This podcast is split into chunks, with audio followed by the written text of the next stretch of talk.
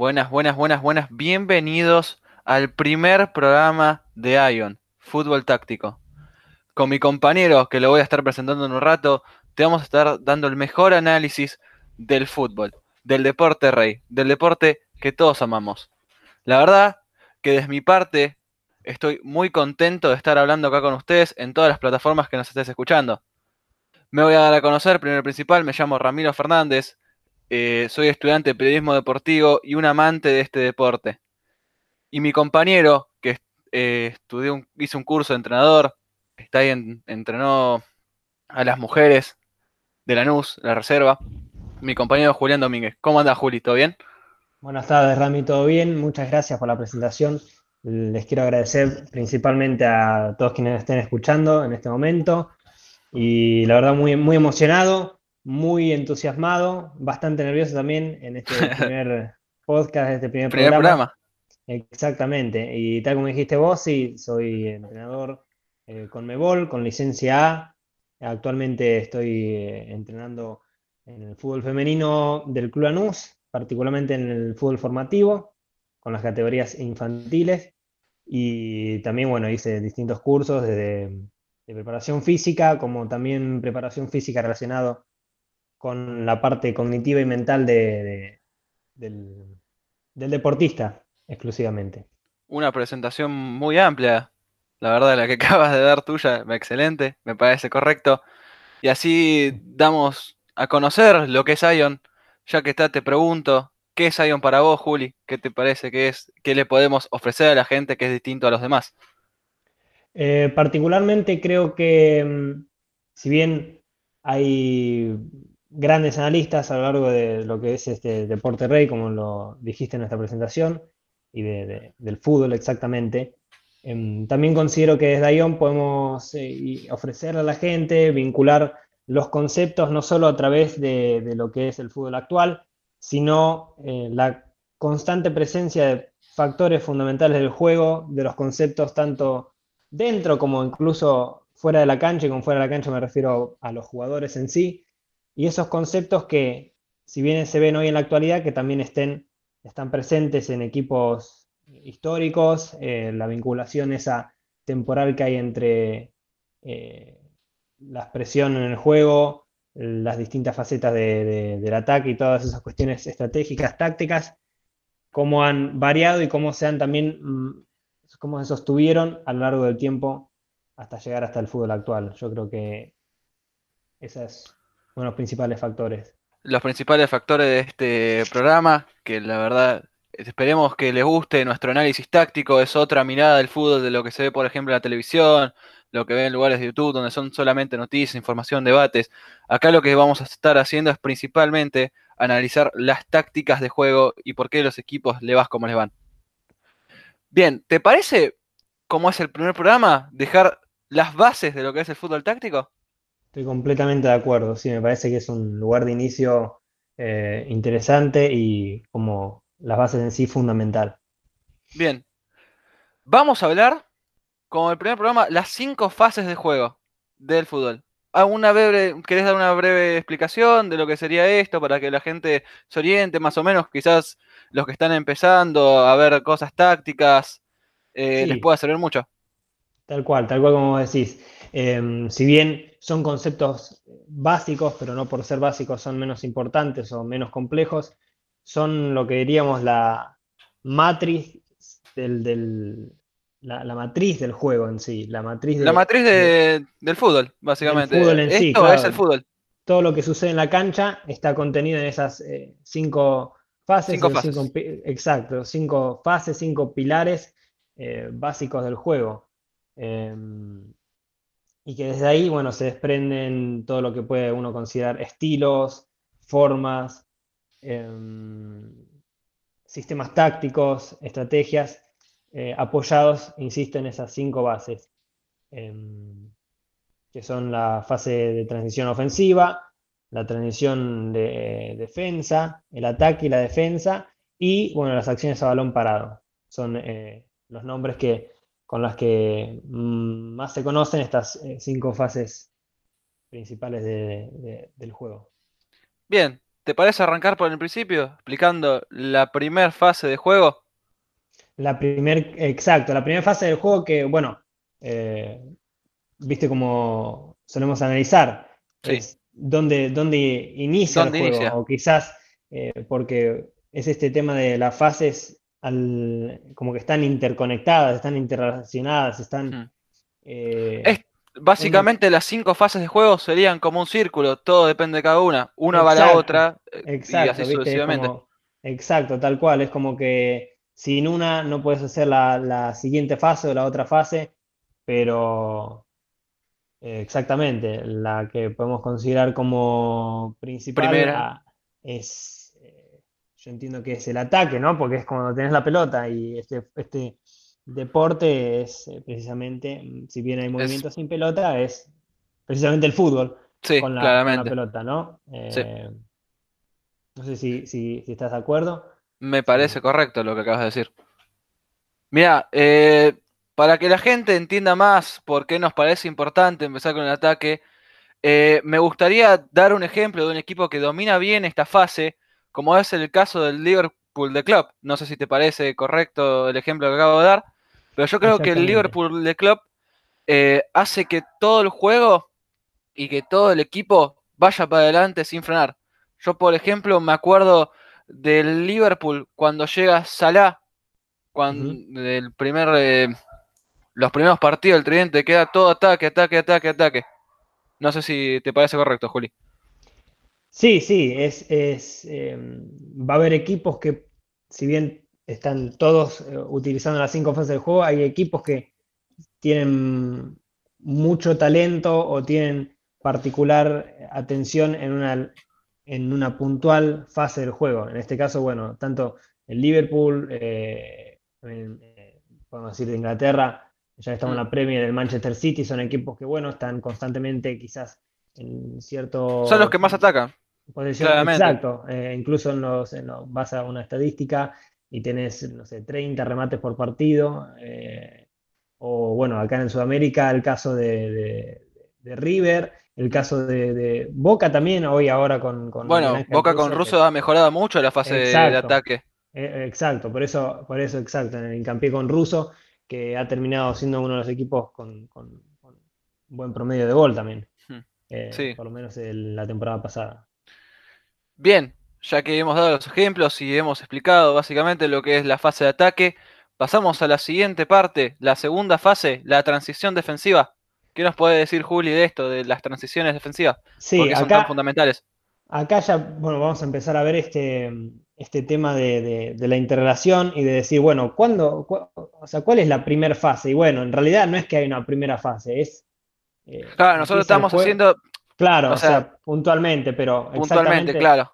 después del Como ataque, que lo nuestro que- equipo, si el equipo lo tenemos que armar nosotros dos, este sería un equipo ofensivo. Pero por eso empezamos con el ataque. Exactamente, vamos directamente al frente. Em, con, con el ataque, exacto. Y lógicamente al ataque, le, si no concluye en gol, lo más probable es una transición defensiva. ¿Qué es la transición defensiva? Es ese cambio de mentalidad de pasar de una cuestión a- eh, ofensiva, Sí, va. estar pensando en el, en el arco contrario, a una mentalidad eh, de Sí, no defensiva, pasiva, tenés que sino volver rápido. defensiva, sino Claro. que eh, no tenés más, no tenés más la pelota y desde ahí tenés que actuar. Bueno, y bueno, se desprenden eh, ahí es donde se desprenden las distintas formas de juego, los distintos conceptos. En el caso, hablando de Liverpool de Club, es un Sí. equipo que, como decíamos, predomina mucho el ataque, pero también esta transición defensiva, ese pressing, ese en pressing para ser más exacto, Claro, Es- esa, esa presión del Liverpool es fundamental. Exacto, es fundamental para qué? Para que reanude enseguida el ataque. Sí, Eh, o sea, y ahí es donde, donde se perdería el sentido de linealidad del juego, porque por ejemplo, el Liverpool ataca, si no convierte, enseguida se transforma en un equipo agresivo, presionando, haciendo esa transición defensiva para Sí. recuperar de vuelta la pelota, de no tenerla, tenerla. ¿Y qué pasa? Por lo general el Liverpool la recupera en, Mm. enseguida que la pierde, ¿viste? Rápido. sí. La pierde y la recupera. Entonces ahí se vuelve al ataque. Que- Es claro. como que... O sea, la eh, pierde, presionan y ahí la pierde, eh, presiona, la recupera y tiene otra vez el ataque. No es que eh, es lineal, ¿viste? Siga otra fase. Ahora, si la pierde, si, o sea, o si no logra recuperarla, el Liverpool en ese caso, sí tiene que pasar a otra fase, pero por lo general esa, es esa secuencia que hace Liverpool, ataque, la pierde, transición defensiva, es decir, va a recuperarla, a presionar y de vuelta, si la recupera, que es lo más probable que siempre suceda, que el Liverpool usted la recupere rápido, mm. ataca otra vez. Eh, y es esto, viste, lo que decías. Eh, es, es la, la, mentalidad para pasar. Claro, ah, eh, bueno, nosotros estamos dando ejemplos de, equipos, pero por ejemplo, un jugador que podría hacer bien este pressing, lo que es la transición defensiva, es Borré. Por algo de River se lo considera que es el primer defensor cuando pierden la pelota, el club millonario en el ataque. Exacto, exactamente. Es ese recorrer hacia adelante, o sea, achicar metros hacia adelante eh, para recuperar la pelota en lugar de hacia atrás. Pero cuando mm. también recorres eh, metros hacia atrás en la transición defensiva, que es lo que llama el repliegue, bueno, también es una forma de transición defensiva. Tenés que, vas a reacomodar eh, a tu equipo eh, buscando recuperar la pelota, pero no significa que presionar sea solamente la transición defensiva, bueno, replegar también. Esto es ese cambio en segundos de mentalidad de haber perdido la pelota, de estar atacando antes a, un, a un nuevo, a un nuevo, una, nueva, oportunidad de ataque. Exacto. Bien, pasamos a la tercera fase de juego, la defensa. Y yo creo que esta fase, en vez de defensa, se debería, tiene que cambiar de nombre tiene que tener eh, Pablo, Diego Pablo Simeone. No sé qué opinas. Tienen, viste, es, lo que estamos diciendo, tienen un, todos, todos los, factores, toda la fase de juego tienen algún nombre grabado. En este caso, viste, la transición defensiva o el ataque, enseguida pensás en el Liverpool del club, o en la defensa, Simeone, equipos que... Eh, el Atlético es muy defensivo, demasiado defensivo. Eh, si se basan en cinco fases, hay equipos que uno de esos pilares siempre es más grueso. En el caso de Simeone, en el Atlético particularmente, eh, bueno, se basa en esa, en esa defensa férrea donde ya pasó, digamos, la transición defensiva. Y, viste cuando, exactamente, viste lo que decimos, la transición defensiva, si presionás, no pudiste recuperar la pelota, enseguida ahí tenés que eh, hacer lo posible para... Tenés que defender. O sea, Exacto. que, que, los centrales son fundamentales en este caso, en, en esta fase de juego tipo los cinco también, son, eh, aunque no, se note tanto en, el ataque, en las tradiciones defensivas, cuando llega la defensa, son, son, el fundamento, son el fundamento, o sea, son...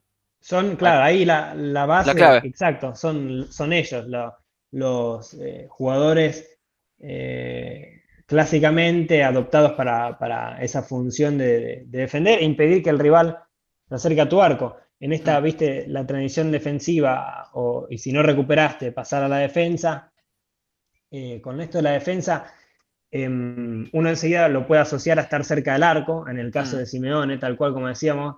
Pero vos fijate que, por ejemplo, si bien el Atlético Madrid no es un equipo que haga un gegenpressing, es decir, enseguida que pierde la pelota hace una presión, asfixiante como la de Klopp, mm. sí cuando arranca el partido y no tiene la pelota, es decir, arranca en una fase defensiva, vos lo ves que eh, tira las líneas defensivas hacia adelante, ejerce una especie de presión, pero no, eso no quiere decir que lo hace en transición defensiva. Claro. Si, llega a entender el concepto, pero es una, es una forma de defensa también presionar, digamos. No solo que la presión está en la transición defensiva, sino que también en la defensa. Pero viste, como decimos, es eh, cada equipo después. Según el estilo de cada, cada entrenador. exacto, va a ramificarse hacia una forma distinta, hacia un estilo distinto. El, mm. de Simeone, bueno, tiene esa defensa más eh, cerca de campo, campo propio, que por ejemplo las defensas, eh, bueno, particularmente la selección argentina, cuando defiende, a veces defiende en una, como una franja media del campo. No sé si, viste, ahora el de los partidos más recientes de Argentina, también se puede ver que cuando defiende Argentina, defiende en una franja, no en un bloque, lo que se llamaría bajo, sino que en un bloque más medio, mm. ¿no? Bueno, bueno, esas son todas cosas de también de considerar la defensa, la distancia entre eh, los defens la línea defensiva y el arco también, lo que llama los bloques defensivos. Bien, pasamos a la cuarta fase de juego. Las, hablamos de transiciones defensivas, pero ¿qué pasa con las transiciones ofensivas? Exacto, es, eh, viste, defendés, En el Mm. caso de, por ejemplo, seguimos con el caso de Simeone, Cholo, el Cholo Simeone en el Atlético de Madrid, defiende y por lo general mm, recupera, es decir, ya esa recuperación indica que va a haber una transición ofensiva o que tendría que haber una transición ofensiva. ¿Por qué? Tenés que cambiar la mentalidad otra vez rápido, Claro. de, de hacer esa actividad de Ya recuperaste la pelota, tenés la pelota, ahora atacá.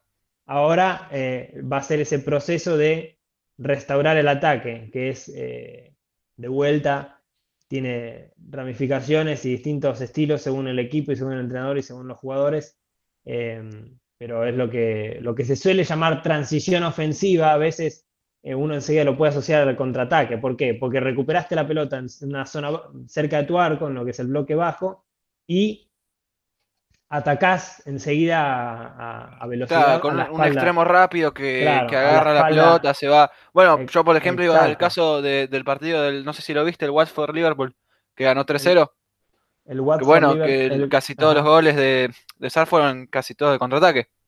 Exacto, exacto. Es, es, eh, eh, para ese partido, por ejemplo, estaba mejor preparado para, eh, Para defender. a- exacto, Una defensa.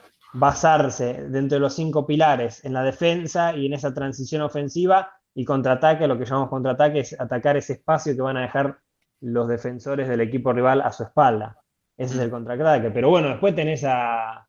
Hoy el Manchester City, no sé si es un ejemplo, porque el Manchester City, eh, Manchester City, perdón, suele contraatacar más de lo que haría un equipo de Guardiola antes del City, a lo que llamo, por ejemplo, el Barcelona, ¿viste? El Barcelona Mm. recupera la pelota, si es que la recuperaba más cerca de su campo, y no es que salía tanto al contraataque.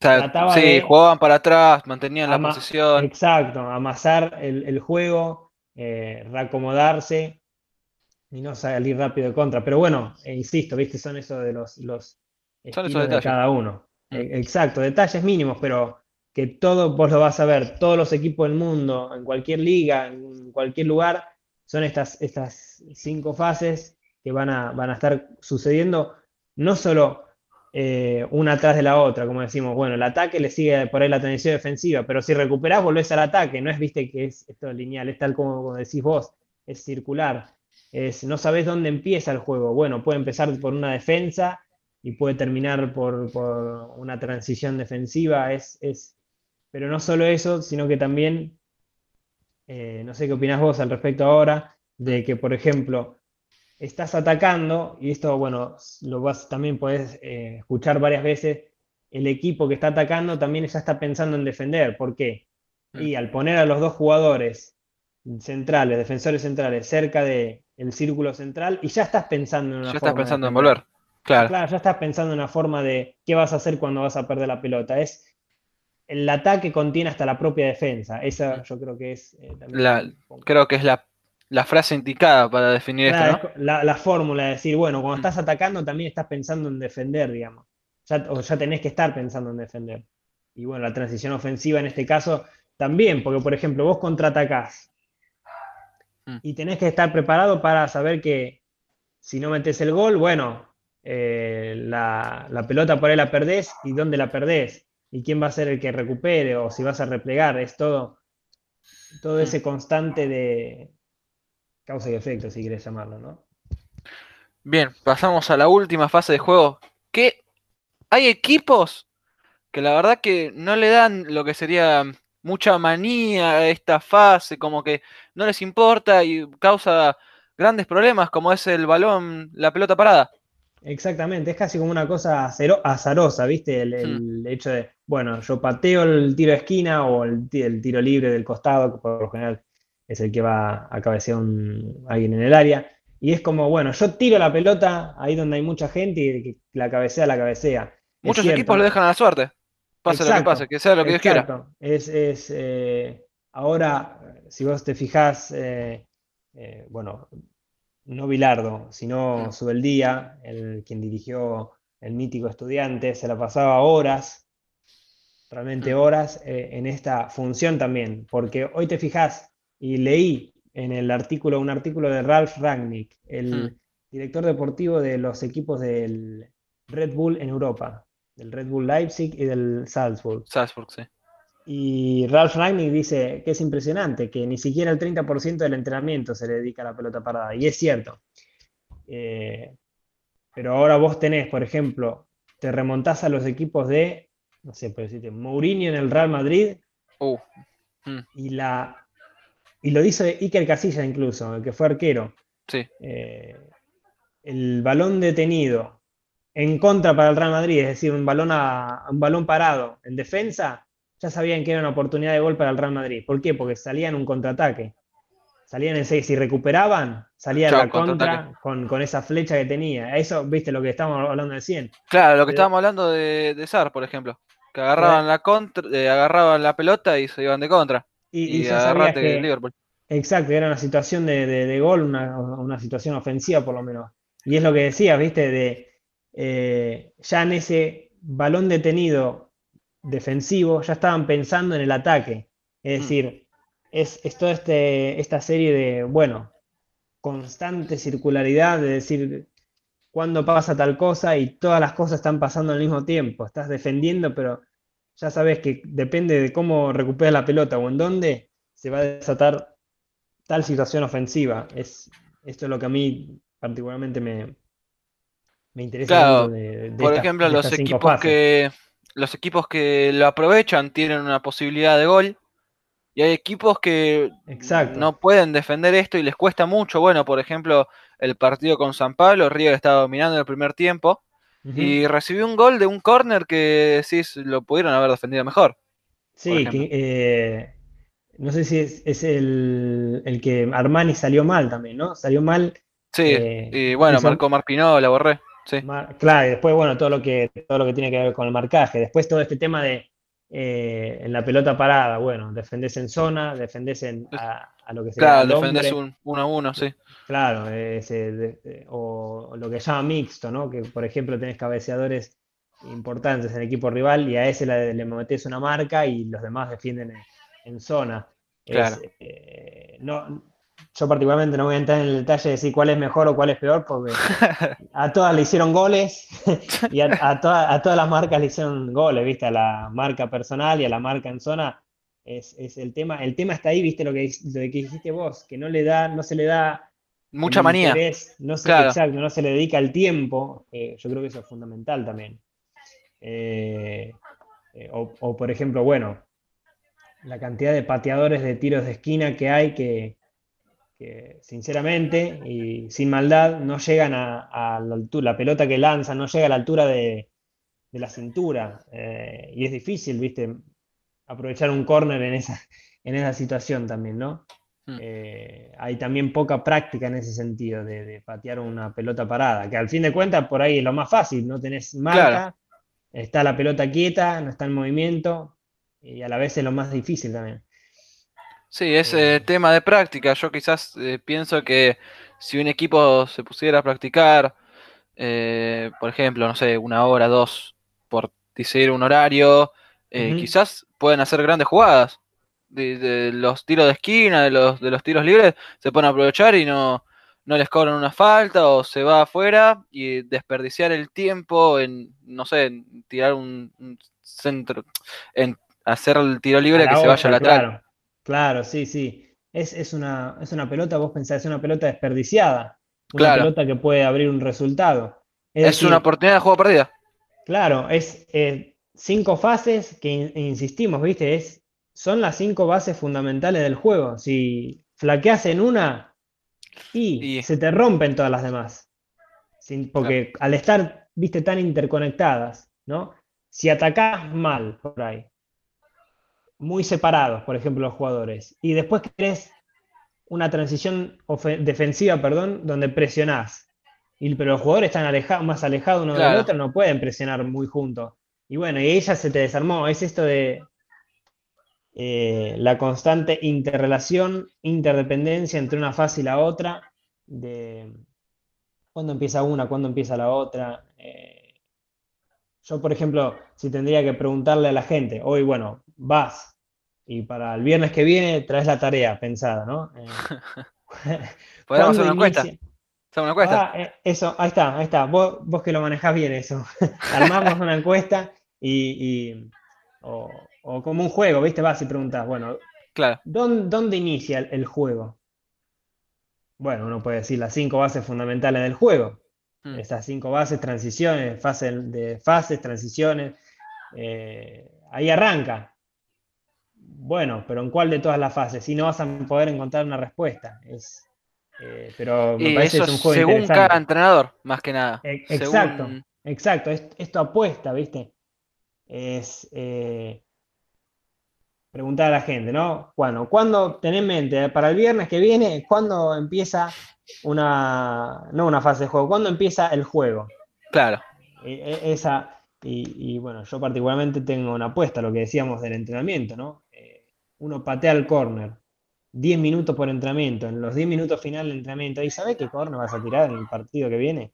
Mm. No vas a tirar- se la vas a, como decís vos, va a terminar en el saque lateral, va a terminar a la altura de la cintura. Claro. Entonces, yo creo que ahí empieza el, el juego, en el entrenamiento también. Y no solo el entrenamiento, ya cuando terminaste el partido, eh, empieza el juego siguiente y empieza esta consideración de, de cuándo inicia un partido, cuándo inicia un juego. Y es durante la semana. Ya Claro. durante la semana tenés que estar viendo, bueno, eh, tal y tal cosa quiero hacer para el partido que viene. Ya estás pensando con las cinco fases del juego, ya estás pensando en un futuro que es ese partido de juego que lo vas a tener que ir poniendo la semilla a lo largo de la semana, ¿no? No. Claro, el partido dura 90 minutos, pero el partido se prepara la semana. Básicamente es eso. Exacto. Nunca mejor dicho. El partido, viste, arran- y bueno, uno va a decir aquí, arranca en el silbatazo. El silbato suena y arrancó el partido. Claro. Arrancó el partido, pero hace una semana que lo venís preparando. Y, esa, y en esa semana están también las cinco fases de juego. Por ejemplo, eh, esto que decíamos, no se entrena la pelota parada. O, o no se entrena en realidad lo suficiente, porque se entrena, se entrena. Claro, Hay entrenar se entrena seguro. claro. Va, según cada entrenador. o, o no se le dedica el tiempo, pero ahí está la clave, ¿viste? Eh, el entrenamiento, por lo general, entrenás, si bien para reforzar ciertas cuestiones, en, en primer medida entrenás respecto de lo que te sale mal, o respecto de lo que ah, no haces, o respecto de lo que no sabes hacer. Eh, esa es la clave del entrenamiento, ¿viste? Y la verdad que la pelota parada somos un desastre. O en la transición tal, o en el ataque. Entonces, eso te va a programar la semana. Eso que haces mal o que no te salió en el partido anterior, va a ser eh, la guía de la instrucción, las instrucciones que vas a tener que seguir durante la semana para el partido entrante de la- del fin de semana que, que sigue. Y en ese, en ese entrenamiento está eh, las simples cinco, el análisis simple de las cinco fases del, del juego, ¿no? Están, como decimos vos, es, eh, está el campo de juego, pensarlo así, y abajo de ese campo de juego hay cinco pilares que se llaman ataque, transición defensiva, defensa, transición ofensiva y pelota parada. Ahí abajo del campo de juego están esos cinco pilares sosteniendo. Eh, Perfecto.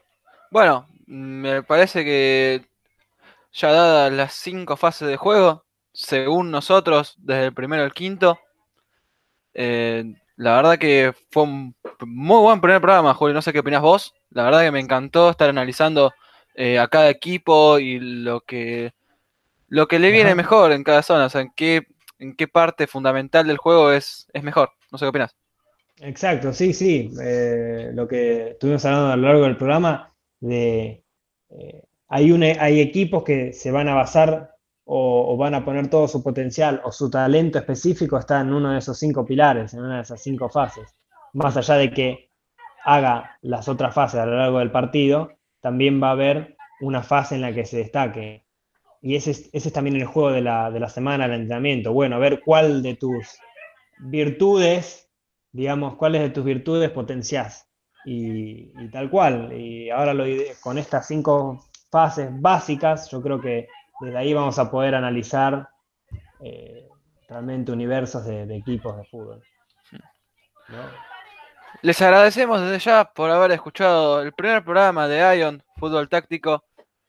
Les recuerdo, mi nombre es Ramiro Fernández, estudiante de periodismo deportivo, Julián Domínguez, entrenador de fútbol.